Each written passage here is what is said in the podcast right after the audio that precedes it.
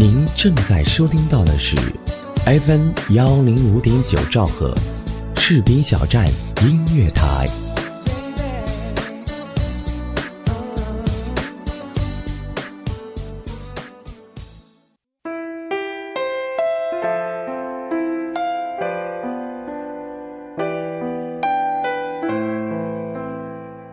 或许有一天，我们会在繁华的街道碰面，然后相视一笑，擦肩而过。时间总会给你一个与想要遇见的人擦肩而过的机会。只要那天街角人潮拥挤，彼此却还记得对方。小学篱笆旁的蒲公英，是记忆里有味道的风景，不是操场声音，多少年后也还是很好听。总在旧时光里找到动听的情歌，不想删，却也不想微微吟出。而来年今日，风止余光，旧过往被搁置成清浅的声音，越念越冷清彷徨。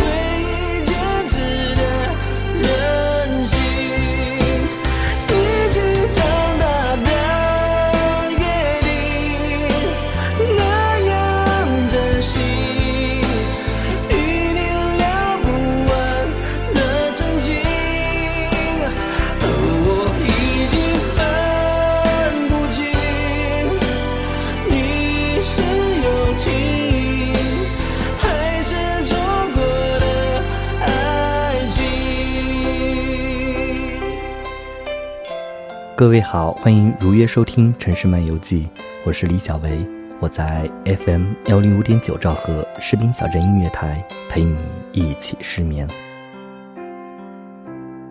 节目文稿将在我的个人微信公众账号“李小维”中发布。如果你喜欢我的节目，想在节目之外有更多互动，可以搜索微博 “nj 李小维”，添加关注，这样我们就可以天天互动。这是我每期节目固定的开场白，每次录节目戴上耳麦，调整话筒位置，音乐响起，我都有一个习惯性的动作，看一眼窗外高楼闪烁的霓虹灯光，会让我在这个夜晚心情慢慢平静下来。不知道此刻收听节目的你，心情是否也如这个夜晚一样平静。最近一期节目，合适的叫婚姻，不合适的叫爱情。一播出以后，收到了几位热心听友的回应。雷伊说，很早以前我认识现在的老公，少了半年后开始各种争吵、磨合。每次他说不赢或者累了，就说一句：“我们不合适。”我对“不合适”这三个字一直心生畏惧。当初一直认为，在感情里，爱是最重要的，只要有爱在，什么都不是问题。然而，因为这一种信念，在这段感情里伤痕累累。后来才明白，因为爱的不够，才会在裂痕时说句“不合适”这三个字。至今，我都认为爱情里没有合不合适，只有爱不爱。再后来经历分开、磨合，又分开，再磨合，身边所有朋友都认为我傻，我自己想着也觉得傻。可是爱情不按常理出牌，我一直认为再坚持一下就好，再坚持一下就好。后来和他走进婚姻，结婚那天，司仪问新郎有什么对新娘说的，他说。你终于嫁给我了。结婚后，我的感情观发生了一些变化。婚姻是两个人慢慢靠拢、依赖彼此的过程。一段婚姻的幸福取决于它的路程。一段曲终人散的婚姻才是圆满的。婚姻是各种琐碎、矛盾混杂的综合体。一段好的婚姻会在一个问题接着一个问题的解决路途中。一段差的婚姻是在一个问题接着一个问题的累积过程中。婚姻是彼此的妥协、包容、珍惜、理解；爱情是不计后果的付出，没有合适不合适。如果爱他，就会努力的懂他，了解他，改变自己。路途上偶尔的内心孤独，是你不愿和爱人分享。彼此对彼此的信任会让婚姻越来越好。前几天，一位朋友和他几年的女友分手了。他说，当时的他们不知道怎么办，就想到了分手。没有人对他们说一句“再坚持一下就好”。而我说的时候已经晚了，女生已经结婚了。我也在婚姻中面临一次彼此都想离婚的时候。当时我想，也许我再坚持一下就好。现在我想彼此再坚持一下，过了那个坎儿了，一切都好了。再到另一个坎儿的时候，再坚持一下就好。秋燕说：“这一期节目让我感触深刻。曾经我也这么想过，爱情和物质哪个更重要？可是直到如今还是没有答案。还好，如今的生活。”虽然平平淡淡，却也安定。看着孩子时常展现出来的欢颜，足惜。看到大家在群里的文字，我突然想起，有一次我邀请了一位深圳的亲子教育专家来做我的嘉宾，和他一起用餐时，他就说：“现在大多婚后的女人就是三转女人，围着孩子转，围着厨房转，围着老公转。”我很认同他的观点。我觉得女人维系婚姻的，不是你的放弃妥协，更多的是需要你提升自己的价值。谢谢大家的陪伴。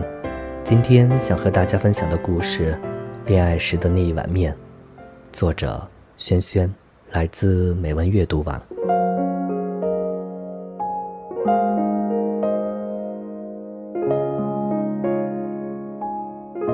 和妻相识于一九八七年的寒冬，那一年我还是个又穷又酸的中师生。岳父和我算是同乡，他是个老兵，抗美援朝后追随王震将军的部队去了东北，一待就是三十多年。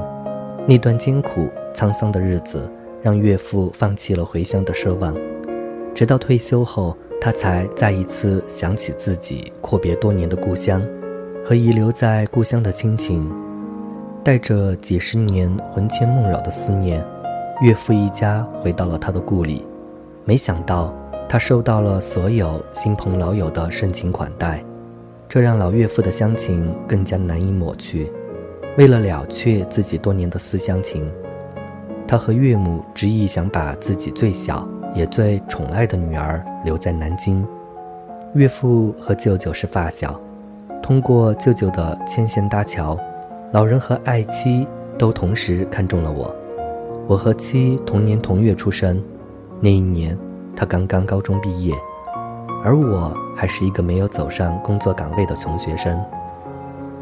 第一次见到妻是在一个雪花飘飘的夜晚，我和舅舅、妻的姑姑一道去南京火车站接站，那晚天空中洒着纷纷扬扬的雪花，犹如仙女散花。即使面对面，也难以看清对方的容颜。不知为何，我竟然在人群中一眼就认出了他。我不知道那是不是一见钟情，但至少是一见如故。初到江南的他，对什么都感到新鲜。我们唱着赤脚走在田埂上，玩遍了家乡的田野和水库。半年时间的交往后。他执意要我带他去南京游玩，路上他提出先去看看南京长江大桥。他说那里曾经留下他小时候太多太美的遐想。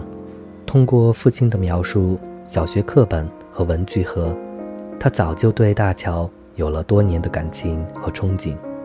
那天下午，我俩从南宝一直走到北宝，又从北宝一直走到南宝。恋爱的感觉真好，真希望其他人全部消失，世界唯属于自己和心爱已久的恋人。到了桥头，我俩都饿得饥肠辘辘。南桥头有家兰州拉面馆，我和妻不禁都停下了脚步，望着我。他试探着说：“我们去吃一碗拉面吧，我从没有吃过。”一看外面的价目表，我有些差时间的迟疑。因为口袋里的钱实在不多，但还是笑呵呵的拽着他的双手走了进去。我给他要了一碗最贵的，而我自己的那碗面最便宜。这一些细微的变化，其早就看在心里。谁知道我在里面还没有吃完的时候，他已经出来悄悄把钱付了。作为一个男生，我有些不好意思。他马上看出我的尴尬，连说：“没事儿，没事儿，不要多想。以后只要和他一起出门，他就悄悄放一些钱在我的钱包里，走到哪儿都让我付账。直到二十多年后的今天，他的这个习惯也没有改变。婚后，尽管我的工资和奖金全部上交，可我钱包里钱的数量却始终在有增无减。吃了那碗面。”我好像一下子就铁了心，认定他就是我这一辈子永远相伴的人。因为我曾在一本书上看过，一个女孩子如果在恋爱的时刻就能够处处真正的为心仪的男朋友着想，并做到极好的保留她的自尊心，他们婚后的生活一定是非常甜蜜的。不管遇到什么艰难险阻，他们的婚姻都会牢不可破。妻就是这样细心的人和有心人。婚姻是一种缘分，婚姻还是一种无言的默契。林语堂和廖翠凤婚后商量说，结婚证书只有在离婚时才有用，我们烧掉它吧，今后用不着它的。于是，一根火柴将结婚证书烧掉了。此后，两人果然恩恩爱爱的相守了一生。他俩眼中的幸福很简单，一是每日睡在自家的床上，二是时常吃父母做的饭菜，三是倾听爱人给你说情话，四是不忘跟孩子做游戏。其实改变或者决定一个人的意念，有时并不是什么惊天动地的大事儿，也许就是一个毫不起眼的恩惠。就像爱妻悄悄付款的那碗牛肉拉面，时至今日，对于那碗特殊又难以忘却的拉面，我都万分的感激和眷恋。每每想起那碗非同一般的面，我总是轻轻地哼着小曲，仿佛又回到恋爱时那快乐无愁的时光。七的别具匠心，七的深情厚谊，七的知书达理，直到今天都让我感动和心跳。好的，今天的节目就是这样，感谢本节目责编子恒以及监制浩然。如果你也有故事想要分享给我，可以关注我的微博 “nj 李小维”，给我发私信，或者在我的个人微信公众账号“李小维”中。每期推文的最下方找到投稿邮箱。谢谢各位的收听，我们下期节目再会。有一天，我发现自怜资格都已没有，只剩下不知疲倦的肩膀，担负着简单的满足。有一天。开始从平淡日子感受快乐，看到了明方，我要的幸福，我要稳稳的幸福，能抵挡末日的残酷，在不安的深夜能有个归宿。我要稳稳的幸福，能用双手去碰触。每次伸手入怀中，有你的温度。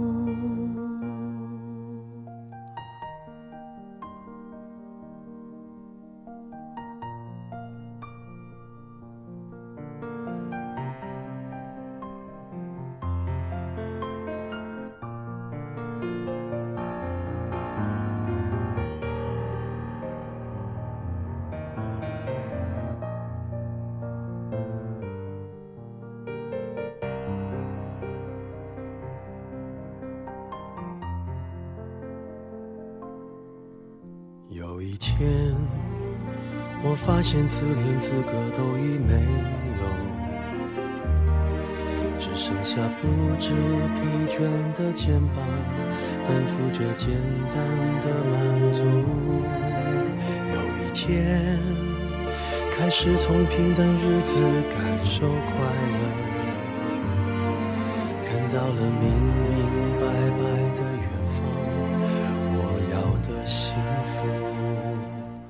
我要稳稳的幸福，能抵挡末日的残酷，在不安的深夜能有个归宿。我要稳稳的幸福，能用双手去碰触，每次伸手入怀中有你的温度。我要稳稳的幸福，能抵挡失落的痛楚。一个人的路途也不会孤独。我要稳稳的幸福，能用生命做长度。身在何处，都不会迷途。我要稳稳的幸福，